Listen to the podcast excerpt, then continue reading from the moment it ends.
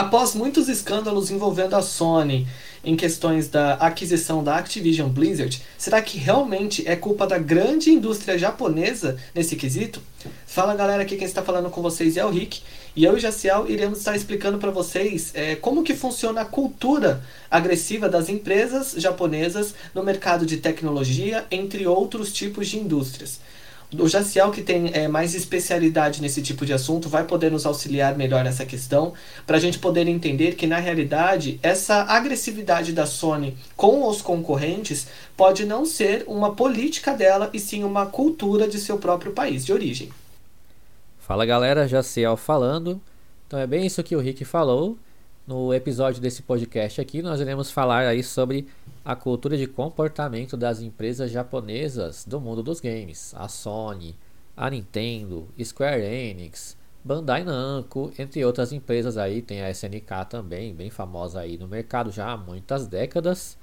E pode até parecer realmente meio agressivo, talvez até um comportamento meio errado na visão das pessoas, é, esse tipo de comportamento das empresas japonesas no mercado de games, quando vai acontecer alguma aquisição é, por parte de uma rival no mercado, elas acabarem aí tentando se envolver, tentando até impedir essas questões de contratos também que vem rolando esses assuntos aí muito por conta dessa provável aquisição da Activision Blizzard pela Microsoft. E aí, como o Rick disse, é, eu entendo um pouco mais dessa questão das empresas japonesas porque eu acompanho muito a cultura japonesa, não só no mundo dos games, também do entretenimento, da música, a própria cultura mesmo, livros.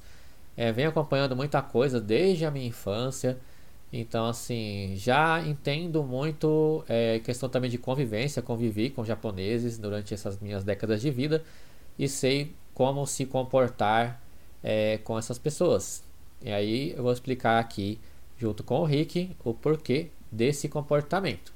Em relação à cultura, nós temos aí as empresas japonesas, uma grande concorrendo no mercado de games que é a Sony, outra grande que é a Nintendo, a mais antiga das japonesas, né, concorrendo aí. Já tivemos também no mercado de consoles a Sega, que teve lá Master System, Mega Drive, o Sega Saturn e o Dreamcast, que foi o último console dela, no começo dos anos 2000. E depois ela saiu para ser apenas é, publicadora, né? Ainda hoje com vários títulos de sucesso. Não somente a franquia Sonic, mas também tem Persona, é, Yakuza, entre outros. Então, assim, quando chega uma rival para uma empresa dessa, ela vai ter um comportamento diferente. E hoje a grande rival da Sony, que vem aí há anos é, se dando muito bem na guerra de consoles e também em jogos, atualmente é uma empresa não japonesa, né? não asiática, que é a Microsoft, que ficou muito grande no ramo dos PCs, né? fazendo aí sistema operacional Windows, como também os PCs caseiros, principalmente no Brasil, ela tem muito muitos clientes, né? A maioria, vamos dizer aí, chutando muito mais do que 90% dos brasileiros utilizam Windows, né? Utilizam é, os produtos da Microsoft. Nos Estados Unidos, terra da Microsoft, pode-se até dizer que a Apple, é, assim, PC caseiro é mais utilizado do que Microsoft, é, porém, ela tem um grande mercado lá também, e é uma das maiores empresas mais ricas do mundo por conta disso, muito mais rica do que a Sony, isso tem que ser falado também. Então, o poder de compra da Microsoft fez com que ela chegasse ao patamar que ela é hoje aí, disputando assim com muita força perante a Sony e a Nintendo o mercado de games. É, eu acompanho a história da Microsoft há muitos anos, né? Então, o, o, que, o, o que eu posso ver é o, o seguinte, galera.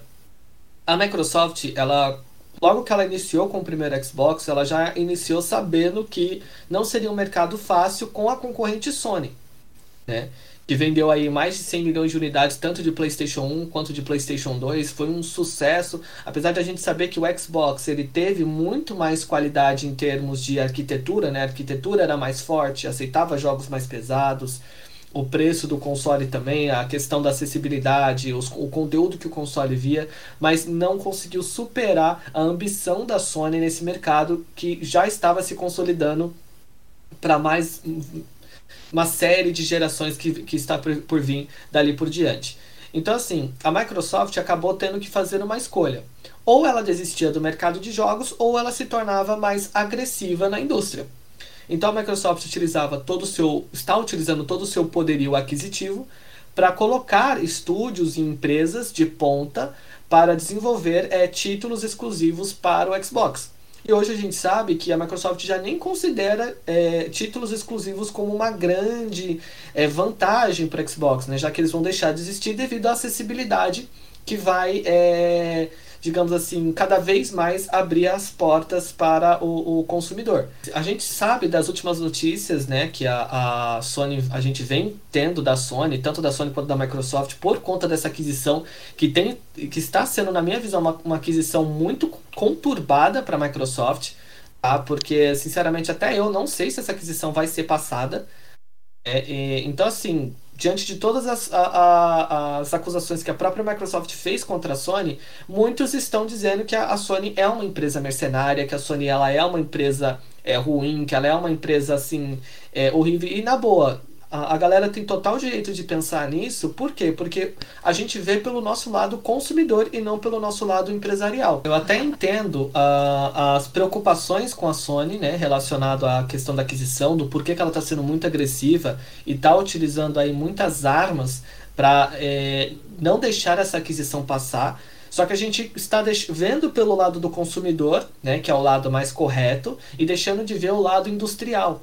Né? Então a gente precisa entender se a, o que a Sony faz realmente a torna uma empresa ruim ou se realmente faz parte de uma cultura que as empresas asiáticas geralmente elas acabam implementando em seu mercado, né, em sua indústria. Então a gente vê que, por exemplo, a Konami ela é uma empresa e fez grandes títulos de sucesso, como o caso de Castlevania, Silent Hill, etc e tal. E a gente sabe que ela é uma empresa extremamente agressiva. Quem lembra aí da treta com Hideo Kojima, sabe que a, a empresa ela não é uma empresa fácil de se lidar. E ela tinha a mesma política e cultura semelhante, algumas políticas e culturas semelhantes que a Sony é, é, tem hoje em dia. Então a gente precisa entender se realmente, de fato, a Sony ela é uma empresa tão ruim assim a, a ponto das pessoas começarem a odiá-la, né, por interferir em assuntos de outras concorrentes ou impedir que as concorrentes se sobressaiam no mercado, ou se isso tem a ver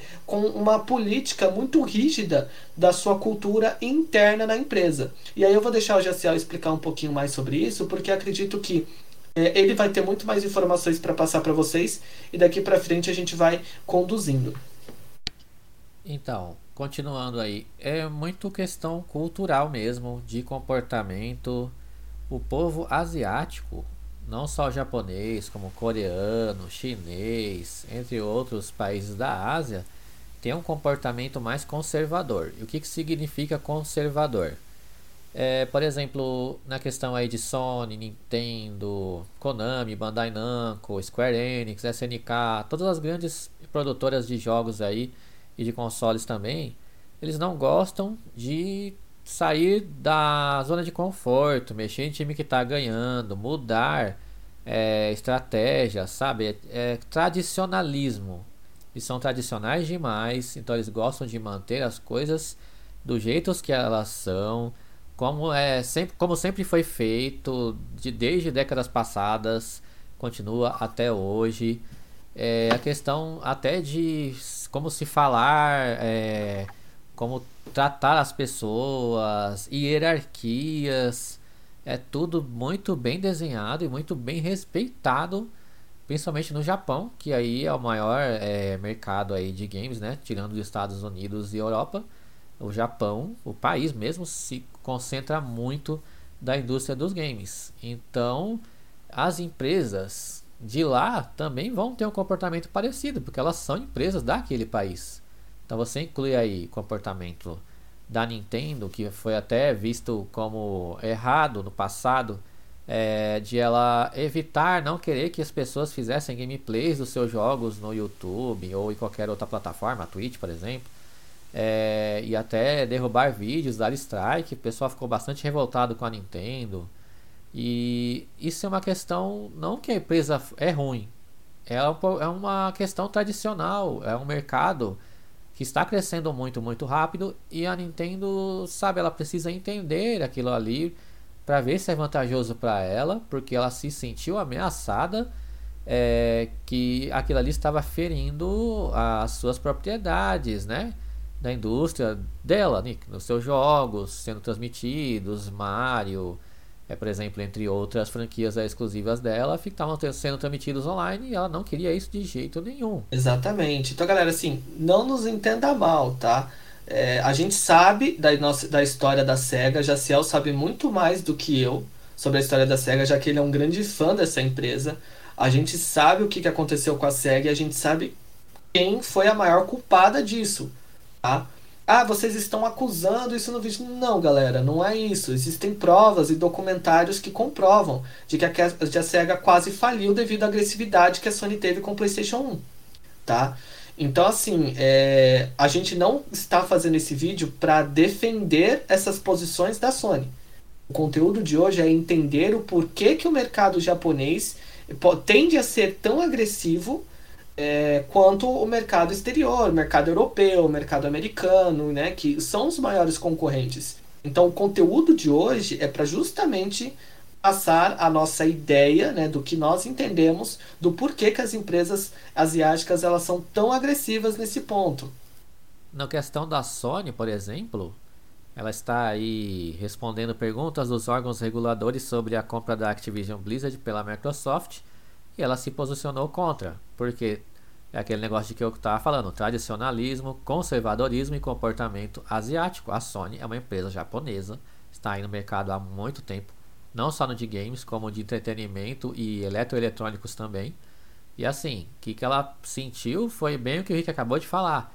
Ela sentiu o, uma ameaça porque o que a Microsoft criou é, foi uma coisa diferente, uma coisa nova que é, já tentaram apostar nisso antes e outras empresas falharam nisso, mas a Microsoft conseguiu, deu certo com o ramo de serviços e isso aí mexeu na indústria. Então saiu, quebrou aquela questão tradicionalista que as empresas japonesas gostam e a Sony se sentiu ameaçada, tanto que ela respondeu aí os órgãos reguladores antitrust, é, se posicionando contra a questão da compra aí da Activision Blizzard por conta de pode ser que títulos que fazem bem, né, financeiramente para a Sony também, é, sejam exclusivos de lá. Isso já falamos muito sobre isso, é, que a Microsoft inclusive declarou que não vai ter exclusividade, mas a questão aqui não é essa, a questão é, é esse posicionamento da Sony foi por conta do comportamento por ser uma empresa japonesa, uma empresa asiática que não quer que o time que está ganhando não se mexe, continua assim.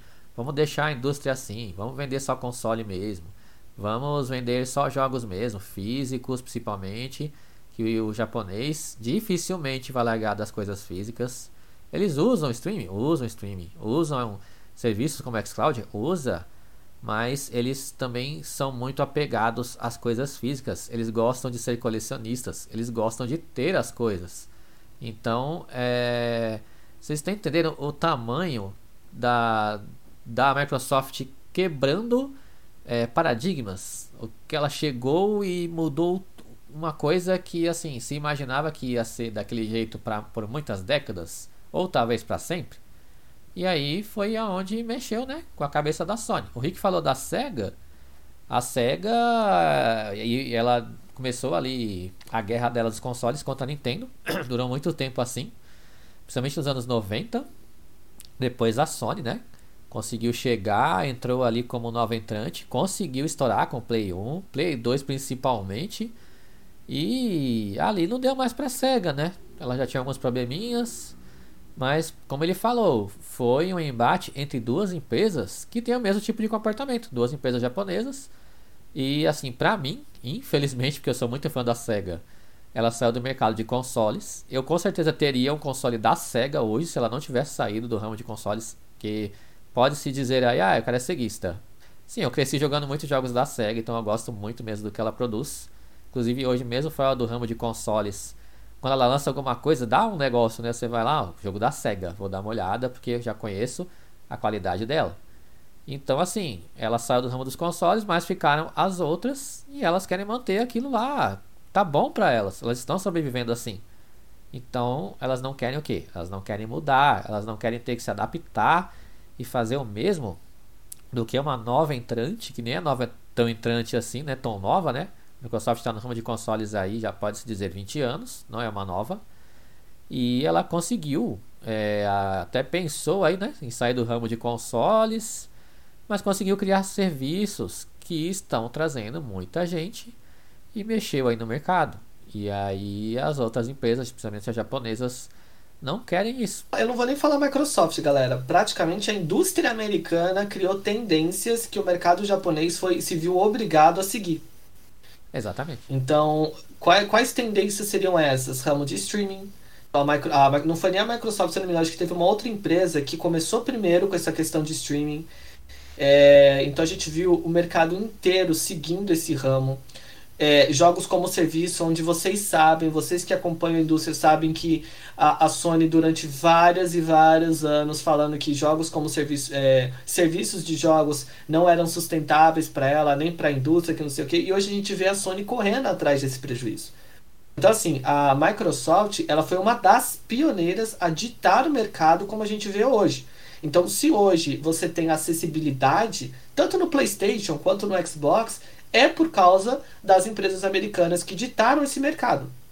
Então, o, as empresas japonesas, e eu acho que eu encontrei a palavra certa para descrever, elas são muito tradicionalistas.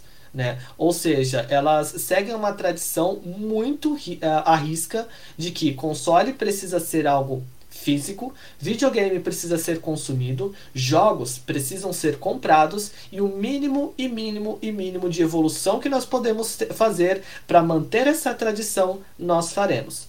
Então a Sony segue a mesma coisa. Tanto é que se vocês olharem no documento do CAD, a Sony fala muito da questão do programa Buy to Play, que seria o programa comprar para jogar. Ou seja, se você quer aquele conteúdo, se você quer usufruir daquele conteúdo, você precisa pagá-lo para ter ele. É interessante então, até empresas... falar aqui sobre o Buy to Play, que seria aí o que? A loja online. A loja digital, isso. Tipo uma PS física, né? Store, né? tipo uma a loja de jogos no, na Microsoft, ou mesmo comprar uma mídia física. Isso é o Buy to Play. Exatamente. Então, por exemplo, você tem um console, ah, mas seu console não veio jogo. Ou seja, beleza, você vai ter que utilizar o sistema Buy to Play para você ter acesso àquele jogo. A Microsoft quebrou esse paradigma. Porque pra, hoje, para a Microsoft, para você ter acesso àquele jogo, você só precisa pagar uma assinatura. Então, hoje, jogos que você vê, por exemplo, Lies of P, que vai lançar ano que vem, vai estar tá custando aí seus absurdos, sei lá, 300 reais, né, ou 70 dólares. Cara, quem tem Xbox vai jogar isso só pagando assinatura. E quem tem PlayStation vai ter que pagar pelo jogo. Então, a Sony viu isso crescer tanto, mas tanto, ela chega e fala: Meu, essa Microsoft está me lascando. Então, Sim. ou a gente segue a tendência da Microsoft, a gente se manter no mercado. Porque, sim, galera, o poder aquisitivo da Sony não se compara com o da Microsoft. Então, se a Microsoft quiser passar por cima da Sony, a Microsoft faz. É uma discrepância entendeu? muito por, grande por, de dinheiro.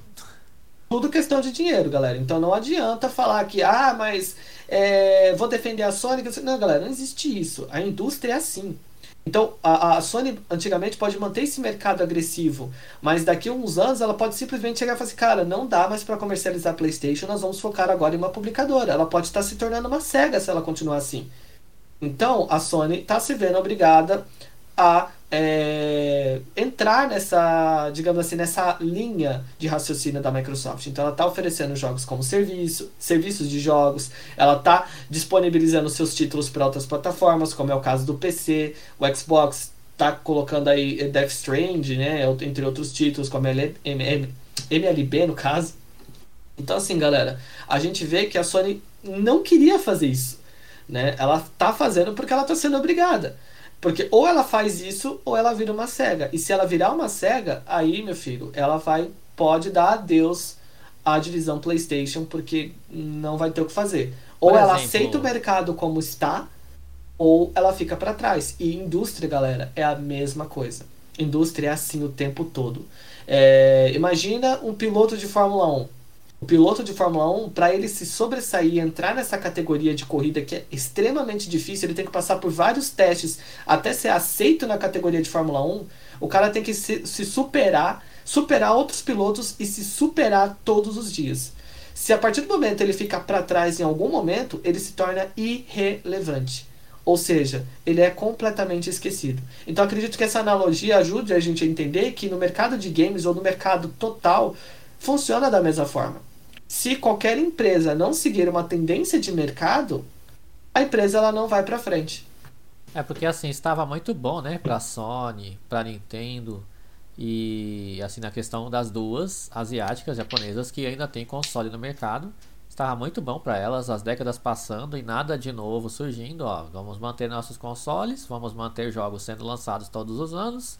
A cada 5, 6, 7 anos lançaremos um console novo, com alguma característica ali de um pouquinho diferente, e vamos sobrevivendo no mercado. Elas não esperavam realmente uma evolução causada por uma outra empresa.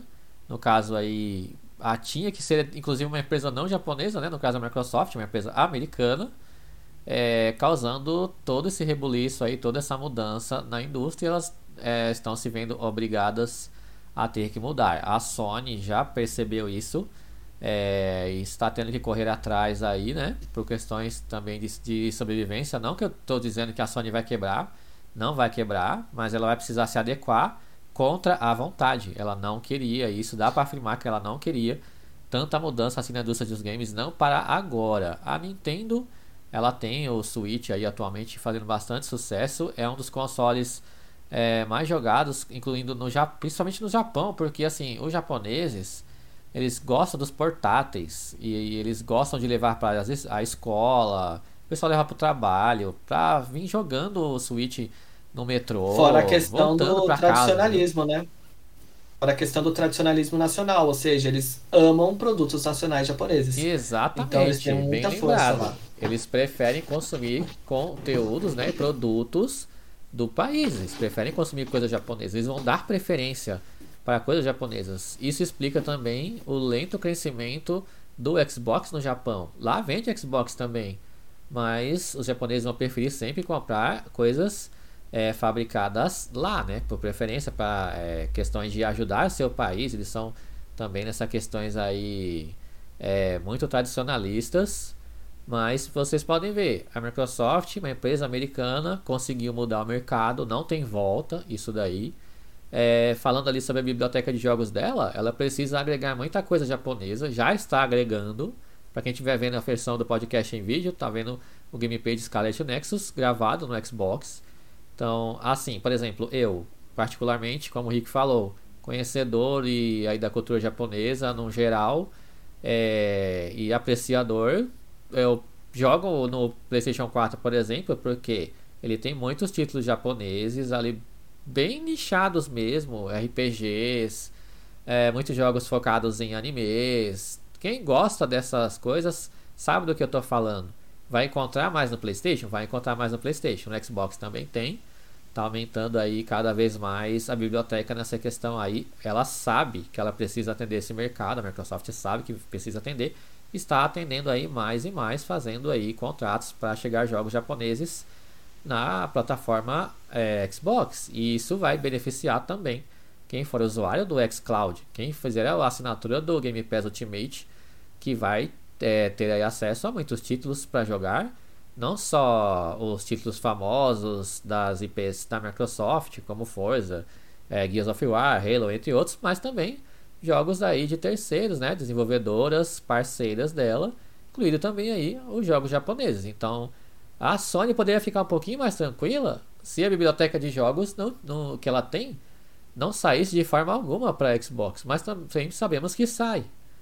Então isso está preocupando muito ela. A, quem está assim, talvez se movimentando um pouquinho mais calada é a Nintendo, que sabemos que ela tem aí também pretensão é, de fazer alguma coisa no mercado online, mas o foco dela ainda é, é assim consoles portáteis, está ganhando muito nesse mercado, ela vende muito nesse mercado. E as desenvolvedoras continuam ali lucrando delas, fazendo títulos para todos os que saírem, inclusive Aí voltando um pouquinho na Sony, é, para não esquecer de citar isso, ela também teve que começar a lançar os seus jogos no, nos PCs, né? Títulos exclusivos que você jogava só no console PlayStation, console físico PlayStation, tipo God of War, é, a série Horizon, né? É, Forbidden West é, e o Days Gone, Horizon Death Zero Dawn Stranding. também tiveram que sair pra, pra PC. Tem outras coisas exclusivas da Sony chegando pro PC, Spider-Man, por exemplo. Aí em parcerias com, com as lojas, né? Tipo Steam, Epic. Por quê? Porque a Sony vai, ela precisa sobreviver. Então ela tá tendo que quebrar aquela bolha tradicional, conservadora, é, para poder continuar ali ganhando o dinheiro dela. Mas ela não vai abrir tanto assim. Ela está sendo obrigada, como o Rick falou, a abrir. Mas essas empresas, Nintendo, Sony e as desenvolvedoras japonesas, elas não vão abrir muito não. Elas vão ali acompanhar o mercado, as tendências. Elas vão É. abrir no limite para se manterem vivas, né? Para se manterem ativas. Exatamente, é no limite para que elas sobrevivam. Elas não vão mudar tão radicalmente como a Microsoft está fazendo ali praticamente. Talvez ela saia do ramo de consoles e fique só com serviços. Não esperem isso de uma Sony e de uma Nintendo. Exatamente. Então, galera, é basicamente é, esse ponto que nós queríamos estar citando aqui para vocês, porque é, como a gente vê que a Microsoft ela está criando muitos paradigmas, né?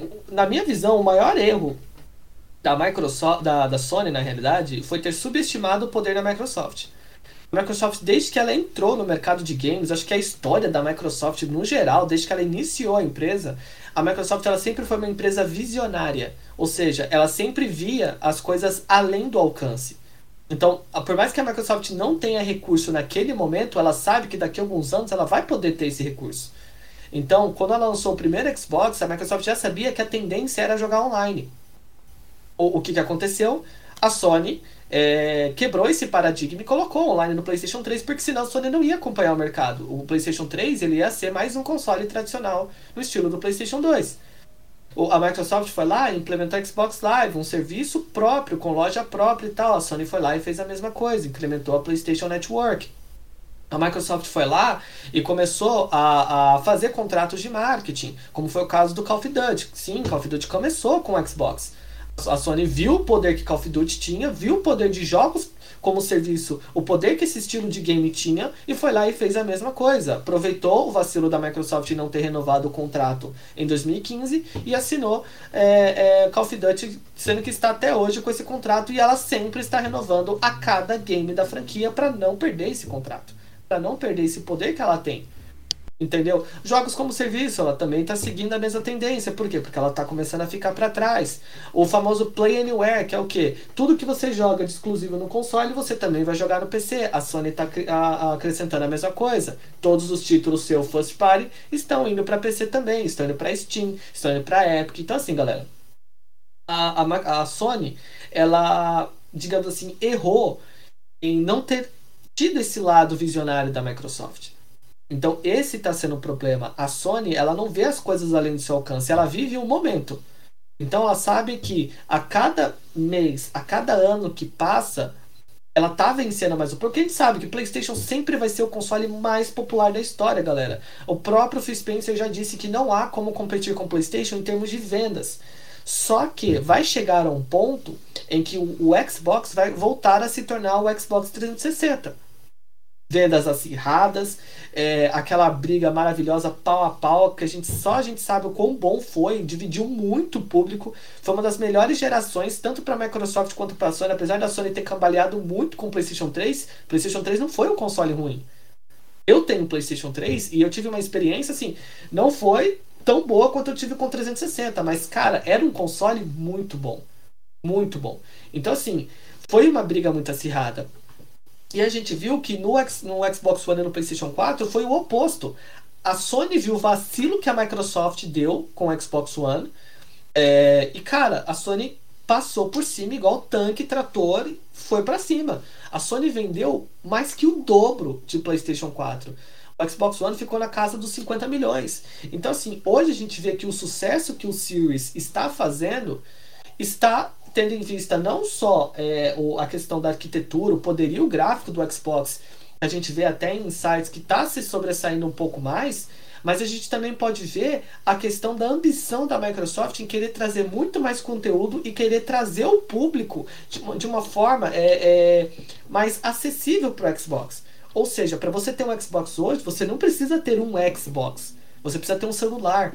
Você precisa ter um PC. Independente se ele é bom ou ruim, você precisa ter uma televisão. E, uma, e simples uma conexão com a internet.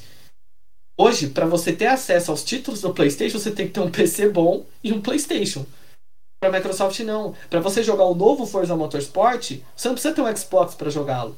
Para você jogar um Lies of P, você não precisa. Por quê? Porque você vai poder jogar no teu PC. Ah, mas o meu PC não roda nada. Beleza, você tem uma conexão boa com a internet, acabou o problema. Então a Microsoft quebrou a zona de conforto da Sony. E a verdade é essa, galera.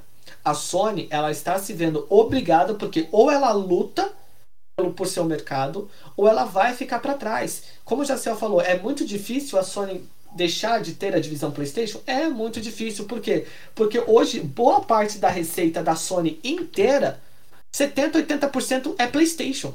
A Sony não pode simplesmente deixar de vender PlayStation porque é a sua maior fonte de renda.